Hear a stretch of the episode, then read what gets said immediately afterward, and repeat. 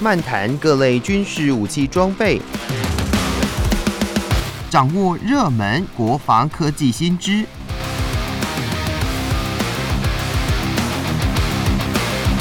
军武说早安，陪您一起领略国防知识力量。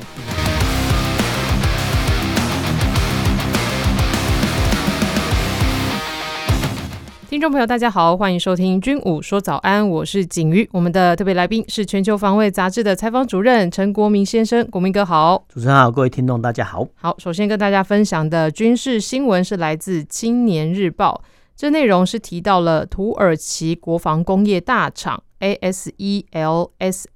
集团在七月二十三号宣布推出了重锤式的弹炮合一防空系统。那它是在八轮战术轮车的底盘上呢，设置了一座配备三十五公厘机炮，还有四枚短程的防空飞弹，以及四枚便携式防空飞弹的武器站，并且搭配主动电子扫描阵列雷达以及光电感测器，借此来因应空中的威胁，强化它野战防空的能量。那新闻有提到哦，其实这就是有鉴于呃这个区域冲突跟乌俄战争的关系哦，所以呢，就呃研发，然后推出了这样的一个重锤式的弹炮合一防空系统。那这边呢有提到，就是说，呃，重锤式弹炮合一防空系统呢，它是具备可靠的机动性，能够充分适应各种不同的地形，来满足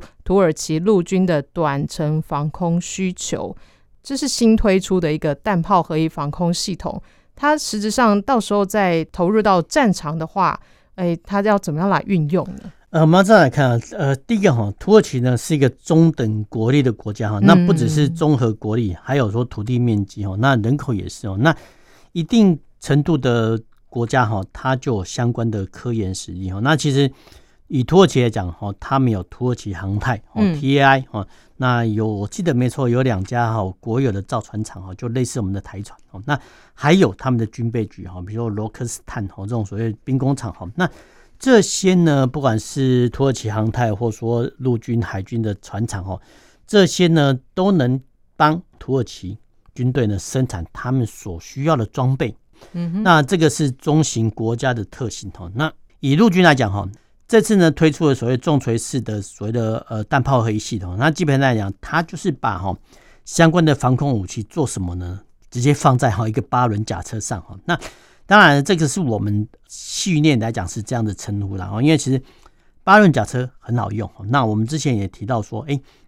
这个八轮甲车呢，基本上讲各国都一样哈，已经形成族谱化的一些概念。什么意思呢？就是说这个八轮甲车呢，只是一个共同的载台。那至于说，你要把它改装成一般的通用的运兵型，还是说你要把它改装成救护车型、迫击炮车、指挥车哈，甚至还有雷射的发射车哦，反无人机车哈，现在也是很夯的哈，或者说防空炮车等等等哈，这些呢都能经过厂商的加改装哦来研制。那这种一车多种样式的方式，我们叫做族谱化，就是说。客户你需要什么？哎，我都生产给你哦。但是它的底盘哦是一样的哈。那嗯，我们以这个重锤式的弹炮合一系统来讲哈，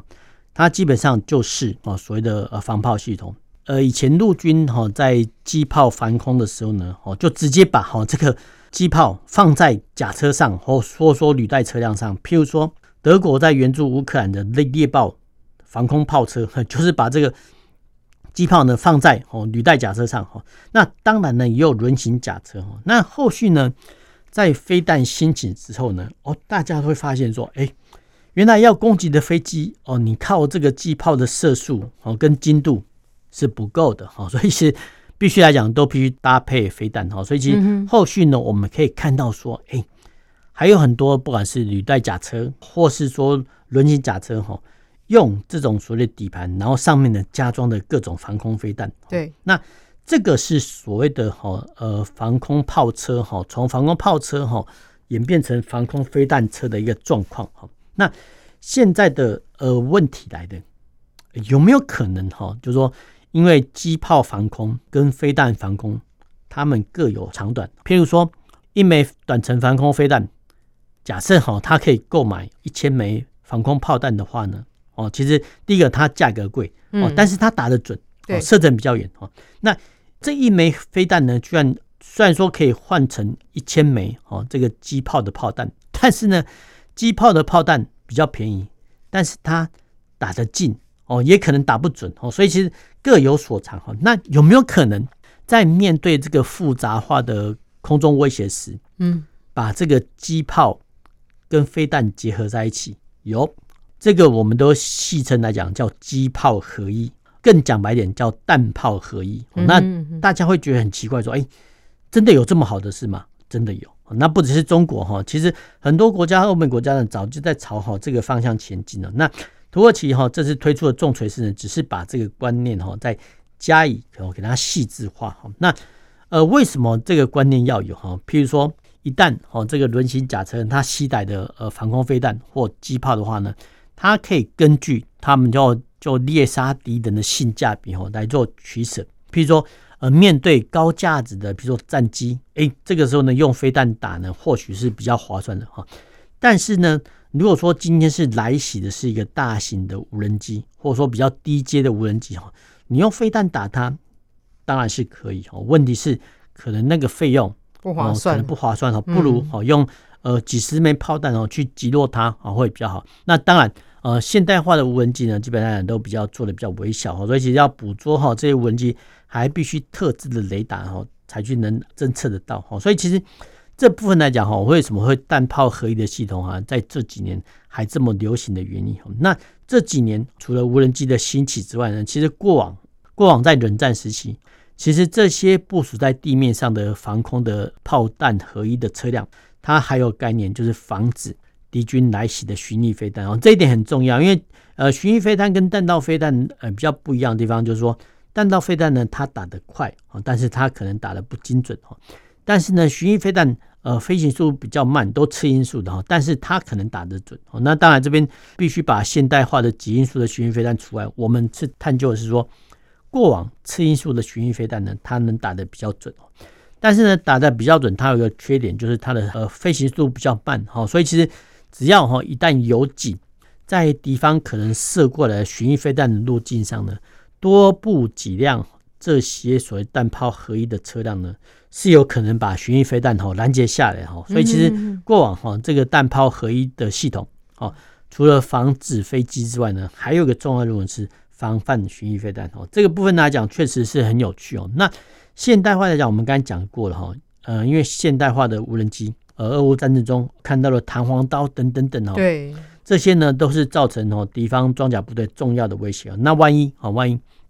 就敌军哈派遣这种蜂群或者说小部分的一些无人机来攻击的时候呢，哈，不可能哦用这种所谓弹炮合一的。飞弹哈去攻击啊，因为不划算哈，所以其实这个时候呢，当然哈就是所谓的哈用所谓机炮来攻击哈会比较划算哈。那机炮射击的方式哦，那基本上就很像电影中哈一番机枪扫射过去来讲哦。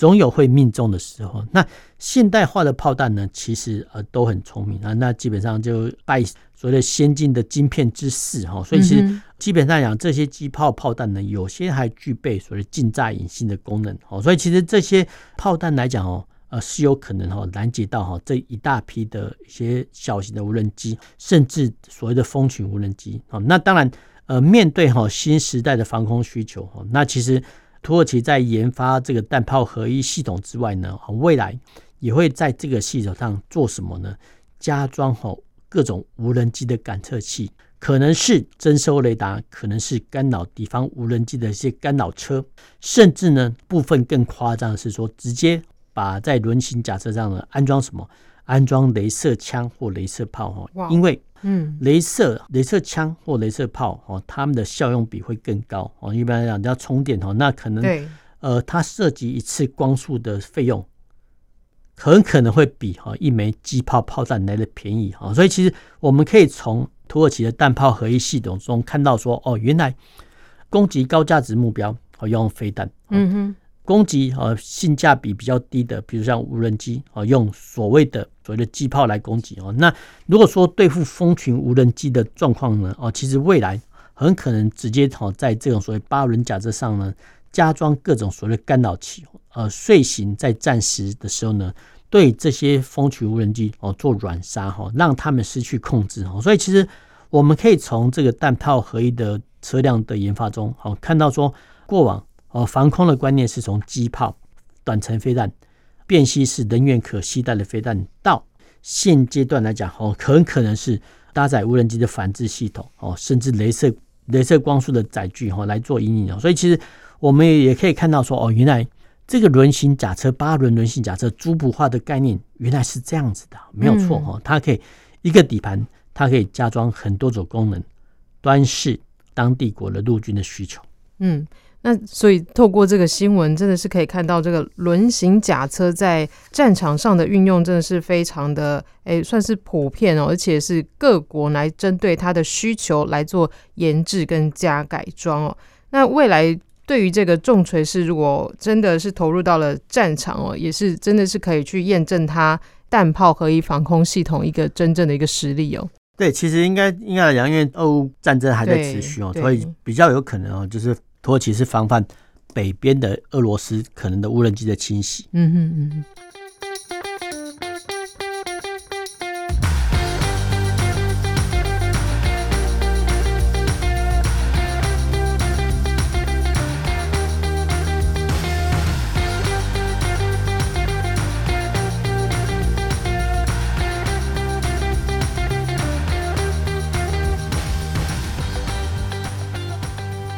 欢迎回到军武说早安，我是景瑜。接下来跟大家提到的军事新闻是来自中时新闻网。这内容写到的就是说，澳洲的陆军呃确定选择了韩国的韩华系统公司所设计的 AS 二十一红蜘蛛步兵战车，作为他们将来步兵的主要载具跟火力支援车，来应对不断变化的战略环境。那预计澳洲将会接收一百二十九辆。而且他们已经获得了生产许可，将来呢会在吉朗设厂哦，在澳洲当地设厂来支持澳洲的自主国防生产跟简化后勤哦。那 AS 二十一呢是一种多功能的装甲车，首先是运兵功能哦，它可以取代一九六四年服役至今的 M 一一三装甲运兵车。那其实 AS 二十一呢是韩华公司。专门为澳洲开发的下一代步兵战车，那这边就要了解了。这个澳洲哎，对于步兵战车的需求，它真的是大到可以直接让呃韩国直接在他们当地设厂制造。哎，这是哎为什么呢？呃，我先想一个 问题，就是说，哎、嗯，没想到韩国的军工企业呢，除了自制之外呢，对，它还可以外销到外国哈，尤其是呃这个外销国家呢是澳洲哈，那。当然哈，过往以前在跟欧美国家交易的时候呢，啊，大家都会说，哎，亚洲的工资呢比较便宜哦，所以不管是怎样，生产成本会比较便宜，所以其实大部分的欧美国家呢会在哈这个亚太地区设厂哦，因为他们的光是工资的薪水哦就差很多哈。那呃，韩国呢这样做来讲哈，第一个哈，它有外汇收入，而且呢还可以促进韩国跟澳洲的外交关系哦，所以基本上来讲哈，这个是双赢的一些机会啊。那当然。前提是说，韩国企业呢必须生产出好货，否则的话呢，人家也不会跟你采购。对，这个是部分的一些条件。那我们刚才讲过了哈，就是说澳洲这个是土地面积非常大的国家哈，它有它的一些中等的工业能力。但是我们之前也讲过哈，成功不必在我哈。虽然说澳洲呢，它有能力哈去生产哈自己的军工企业哈，但是如果说在相对的工资或者说设厂成本比较便宜的状况下呢，哎、欸，不妨哦，不妨直接采购哈外国货呢，会比较划算哦。那这个红蜘蛛的步兵战车哦，就是一个案例哈。那我们刚刚会讲到说哈，其实不只是这方面哦，那其实澳洲也很聪明哦，就是说，既然哈我采购的哈你的一些设计的步兵战车哦，但是呢，澳洲呢也希望原厂哦，就是说韩国的韩华韩华系统公司呢，在澳洲设厂，做什么呢？这个就是我们叫跟留澳洲，我就说第一个哈，它可以促进澳洲当地的工作机会。那第二个部分的组装经验呢，哦，其实澳洲本地的工人或工厂呢，他们就可以学习得到哈。那当然，哦，当然，只要等技术成熟之后呢，最后面呢，可能就会谈哦技术转移。好，那这部分呢是现代化的军火交易的一个特色，就是说第一个当地生产，第二个合作组装，那最后呢才是授权生产或说技术转移。呃，我们再看哦，这个所谓的红蜘蛛哈，这个步兵战车本身哦，那其实这个也算是韩国方面的一些拼装的产品。什么意思呢？就是说，哎，这个红蜘蛛的机炮，哎，不是韩国生产的，那个的，好，比如说主动呃防御系统铁拳哦，是以色列生产的，所以其实这部分来讲呢，又是一个成功不必在我的案例。什么意思呢？就是说。虽然说呢，澳洲跟韩国韩华公司采购这个步兵战车哈，但但是呢，这个步兵战车没有一定要求说一定要纯粹韩国制造的哈。你说只要你相关的系统符合澳洲的战术规范跟想定，澳洲呢就采用。所以其实呃，有些人会说啊，你这个韩华系统啊，不就是到处拼装车嘛？哦，拼装别人的一些机炮，然后加装了以色列的主动防御系统。哦，其实没有错，就是拼装哈。但是你不要小看这个拼装哈，这个拼装或引进次系统的能力，还有系统的整合能力，这个都是一个各国的工艺结晶哦，不是我们想象的那么简单哦。不是说我们把哈一些机炮或者说主动防御系统引进来之后呢，我们就能造假车，基本上那是未必哈。那为什么这么复杂呢？因为哈，比如说以我们的潜舰国造来讲哈，我们可以从哈外国，比如说引进声纳、引进鱼雷，哈等等等。但是如何把它整合在一起，很可能就是不是当地国所能胜任的。而其实你不要小看哈，说些呃类似这种所谓类似韩华公司哦，把这些系统零零总总加起来，然后组装起来卖给澳洲，看起来好像很简单的样子，其实一点都不简单哈。因 为其实这部分来讲，就是因为拼装哈，或者说你加装了其他非韩国制系统的装备，所以其实它必须。哦，要经过更多的测试，还要实战验证，否则的话呢，它不会赢取哈客户的信任哦。所以其实这部分来讲很麻烦哦。那我们也可以从哈红蜘蛛哈这个步兵战车看到说，哦，原来目前呢这个三菱机炮呢，三菱公里机炮呢是最基础的防御哦。那最基础的防御是什么意思呢？哦，因为现代化的炮弹，我们刚才讲过了，都很聪明。那他们可以在炮弹前面加装比较复杂的晶片，哦，比如呃，让呃这些炮弹可以当做空炸引信，甚至呢也可以部分改装成穿甲弹。那当然哈，这个穿甲能力是有一定程度的限制哦。但是无论如何哈，就说传统的一门机炮居然可以选择对人体或人员杀伤的空炸引信，还是穿甲弹哦。所以其实无论如何，就说三菱公宁机炮呢是目前哦目前。现代化的一些战甲车必要的一些基本配备。好，那这个红蜘蛛呢，步兵战车还有一个特性啊，居然是加装以色列的铁拳防御系统啊。那这个以色列的铁拳防御系统，这个讲起来就很玄，就是说，当敌军呢看到这个红蜘蛛步兵战车的时候，打出一枚或多枚反战车飞弹的时候呢，红蜘蛛步兵战车本身可以透过这个感测器呢。经由这个铁拳系统发射出小型的飞弹哦，来跟来袭的反战车飞弹做硬碰硬。那这个来讲哈，基本上来讲哈，就是呃防空飞弹的拦截。那大家会觉得很奇怪，现代化的战车还要做到这个地步吗？没有错，现代化的战车其实不是我们想象的那么坚固哦，因为它面临的很多的一些威胁。那其中反战车飞弹哦，从古到今。就是一项不对称作战、步兵不对称作战的利器啊！因为一枚反战车飞弹，比如说五万美金哦，那主战车呃随便哈都三百万美金起跳哈，所以其实如果是用一枚反战车飞弹飞弹击中一辆战车，这个性价比是很高的。所以其实为了防范敌军步兵射过来反战车飞弹，所以其实连哈这个步兵战车呢都加装了这个所谓的铁拳的防护系统哈，这个战车主动防御系统哈。这部分来讲哈，确实喜得。那未来呢？其实战甲车哈，在战场上还会碰到很多的威胁，譬如说一大堆小型的无人机哦。我们刚才讲过了，就是说在俄乌战争中看到弹簧刀这种自杀无人机哦，到处肆虐哦。所以其实未来这个战甲车辆，无论是 M1 战车，或是说这个红蜘蛛步兵战车，他们要行进之前，很可能周遭呢都必须加装。无线电的干扰设备，因为为什么？那这些无人机的干扰设备哈，大家讲哈，就是以以前武侠小说所写的金钟罩跟铁布衫啊，就是说在哦这个战甲车的周边形成一道防护网，让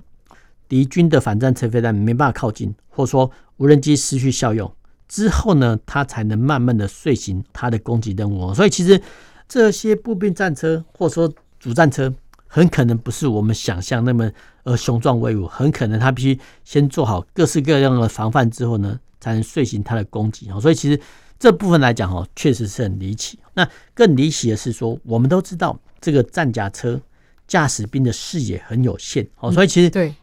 我们可以看到新一代的主战车，或说一些轮型甲车，